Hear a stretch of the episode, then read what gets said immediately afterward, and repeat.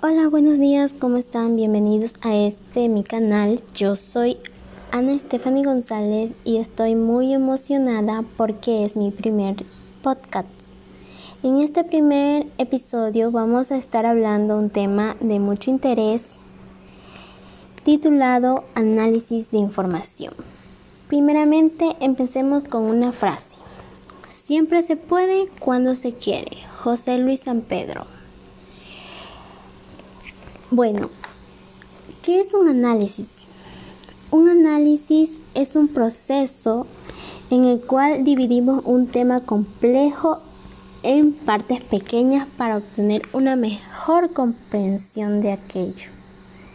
Es una técnica que es aplicada en el estudio y que se ve más en las matemáticas, la lógica, desde antes de Aristóteles. Aunque el análisis como concepto formal es un desarrollo relativamente reciente. Bueno, pasemos al tema en general, análisis de información. El análisis de la información forma parte del proceso de adquisición y apropiación de los conocimientos latentes y acumulados en distintas informaciones. El análisis busca identificar la información útil, es decir, aquella que interesa al usuario a partir de una gran cantidad de datos. El análisis parte desde lo simple que es la recopilación y lectura de textos, hasta llegar así a una interpretación. Es decir, el análisis es una actividad intelectual que logra el arte o la virtud de perfeccionar las capacidades profesionales por parte del analista. Todo esto se da gracias al empleo de métodos y procedimientos de investigación, ya sean cuantitativos o cualitativos. Bueno, una investigación cualitativa viene a ser la descripción y comprensión de los hechos, conocimientos y una investigación cuantitativa es dichos experimentos y técnicas.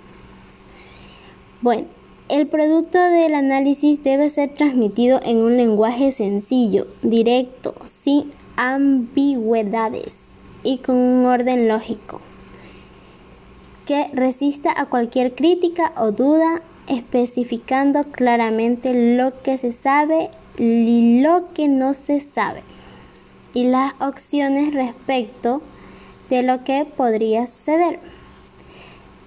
Está claro que todo depende de que no surjan variables externas que cambien el escenario. Ideas básicas del análisis de la información. Enfocándonos al concepto análisis de información, a partir del análisis de texto se realiza por un técnico o especialista que elabore la red de bibliotecas o centro de documentación.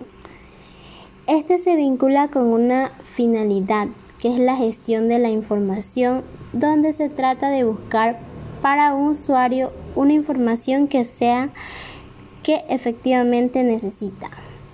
Bueno, antes de seguir con el tema análisis de información, quisiera que si hay participantes que me están oyendo, me están escuchando y tienen alguna duda, pueden mandarme un audio preguntando y yo responderé a sus preguntas. Bueno, seguimos.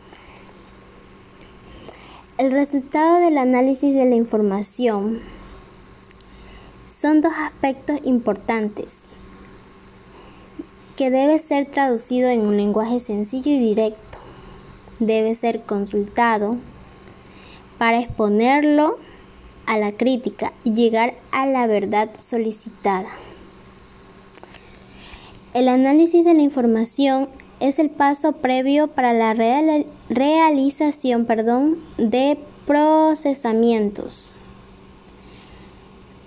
a continuación les daré unos pasos básicos para el análisis de la información, que son identificar las necesidades del usuario o de la comunidad del usuario, seleccionar la información requerida, valorar la calidad del documento y los datos que nos brindan, interpretar los datos en correspondencia con la finalidad de la adquisición del documento. ¿Cuál es el objetivo del análisis de la información? Una pregunta muy interesante. Bueno, el objetivo es obtener ideas relevantes de distintas fuentes de información, lo cual nos permitirá expresar el contenido sin ambigüedades, con el propósito de almacenar y recuperar la información contenida. Bueno, si alguien desea puede hacerme unas preguntas o seguir escuchando mi transmisión porque a continuación se viene un tema muy interesante y de mucho interés para todos como es lo que viene a ser en las bibliotecas y centros de documentación. Estos están responsabilizados con esta actividad personal que se dedica a la compra y el canje de documentos. Esto realiza la búsqueda de información con el fin de brindar referencia y que procese documentos adquiridos sean un formato impreso para que se pueda realizar el análisis de información que nos brinda. También tenemos que este mm, tema es de mucho interés ya que nos ayuda tanto en el ámbito académico como en el del profesional. Si hablamos de el académico nos referimos a cómo nosotros como estudiantes que somos o como profesionales podemos tener un buen trabajo gracias al análisis de la información que cabe recalcar que es muy importante para un trabajo. Bueno, esto ha sido todo. Espero en vernos muy pronto en otro episodio y que tengan un bonito día. Gracias.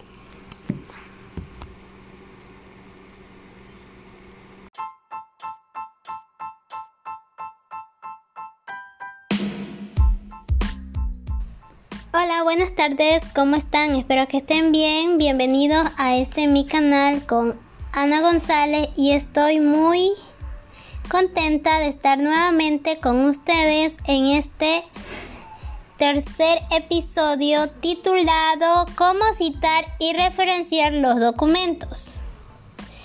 Antes de empezar con el tema, voy a compartirles una frase. La lógica puede llevar de un punto A a un punto B. La imaginación puede llevar a cualquier lugar. Albert Einstein. ¿Qué nos dice esta frase o qué nos intenta comunicar? Bueno, ser creativo y no te quedes satisfecho con lo que es obvio. Ve más allá de lo que puedes hacer y lo que puedes lograr en la vida. A continuación, el tema cómo citar y referenciar los documentos. Primeramente, los documentos consultados y utilizados para la realización de un trabajo deben quedar mencionados en el mismo para aportar rigor académico, ayudar a quien lee a encontrar información y no incurrir en el plagio. Una cita es una breve mención dentro del trabajo del documento al que se hace referencia en la bibliografía. La referencia bibliográfica, descripción normalizada, completa de cada uno de los documentos consultados en el trabajo, quedan consignados en una bibliografía final. Citar cuando se elabora un ensayo tesis, investigación, informe o artículo original que no sea propio del autor o autores. Debe ser citado y referenciado siguiendo las normas y reglas internacionales. Las citas, por lo general, son una fuente para los lectores que le permite ubicar en la lista de referencias del documento. A continuación, se presentan ejemplos de cómo citar en APAS, que es una forma más sencilla. Y lo importante de citar y referenciar la fuente es que nos permite desarrollar las ideas de un texto. Tenemos tipos de cita. La cita textual, que se transcribe en frases enteras de otro autor o de trabajo propio previamente publicado. Deben ser fieles y seguir las palabras, la ortografía y la puntuación general. Ejemplo.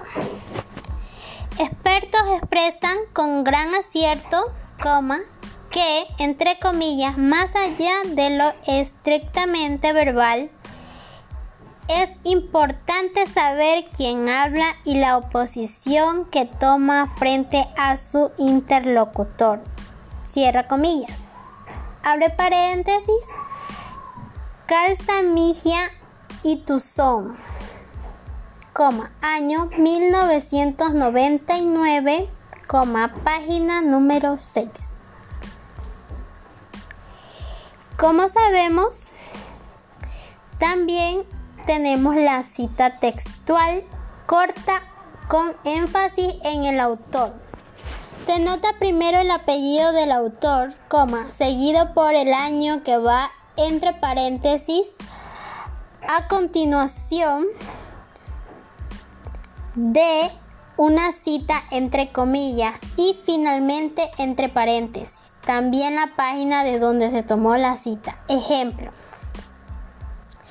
Muñoz, Reyes y Osorio, año 1991 en paréntesis, señalan que, abre comillas, la incorporación de la mujer al mercado del trabajo. Cierra comillas Página 29. Como sabemos, referenciar es muy importante, ya que nos va a ayudar a que los documentos consultados y utilizados queden mejor mencionados en el mismo para aportar rigor académico, ayudar a quien lee y a encontrar información y no incurrir en el plagio.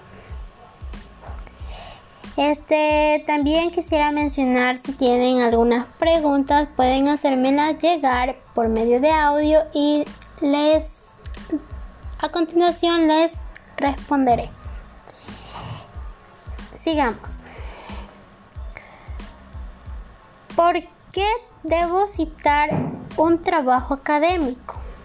Bueno, es importante citar y también mencionar que Así podremos obtener la información que necesitamos. Y esto de la citar y referenciar se ve mucho en los trabajos académicos de las universidades. Bueno, esto ha sido todo. Gracias. Me despido en otro capítulo de nuestro episodio. Nos veremos. Gracias.